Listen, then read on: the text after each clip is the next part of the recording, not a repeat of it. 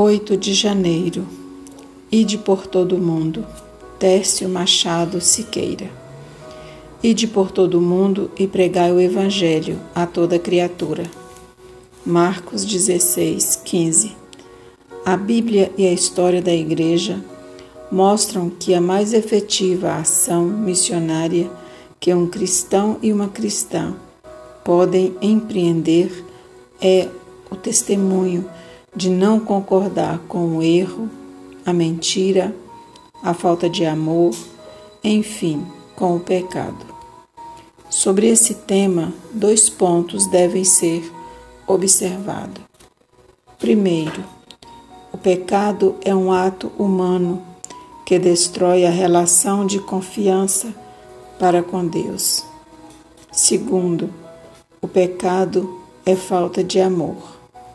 Terceiro, o pecado é uma força ou uma tendência que domina e destrói a vida humana. Eu poderia mencionar estes três pontos sem mencionar a palavra pecado. Afinal, o capítulo 3 do livro de Gênesis descreve pecado sem empregar esse termo uma única vez. Empregando ou não a palavra pecado, o fato é que a Bíblia ensina que a missão cristã é convencer os seres humanos de que não é saudável pecar e que o pecado destrói a vida, não somente a humana, mas todo o mundo criado. Urge que a Igreja cristã observe e recupere duas instruções esquecidas.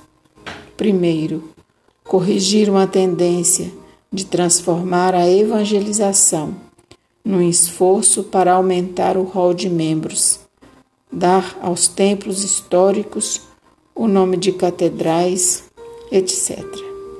Segundo, resgatar a espiritualidade vestida de amor para com Deus, para com a humanidade e toda a criação. Parece que não mas tudo isso tem muito a ver com a espiritualidade do dízimo. Oração. Que o teu Santo Espírito nos conceda levar as boas novas do Evangelho a toda criatura, sem nos desviar daquilo que ele é, o poder de Deus para a salvação. Oramos em nome de Cristo. Amém.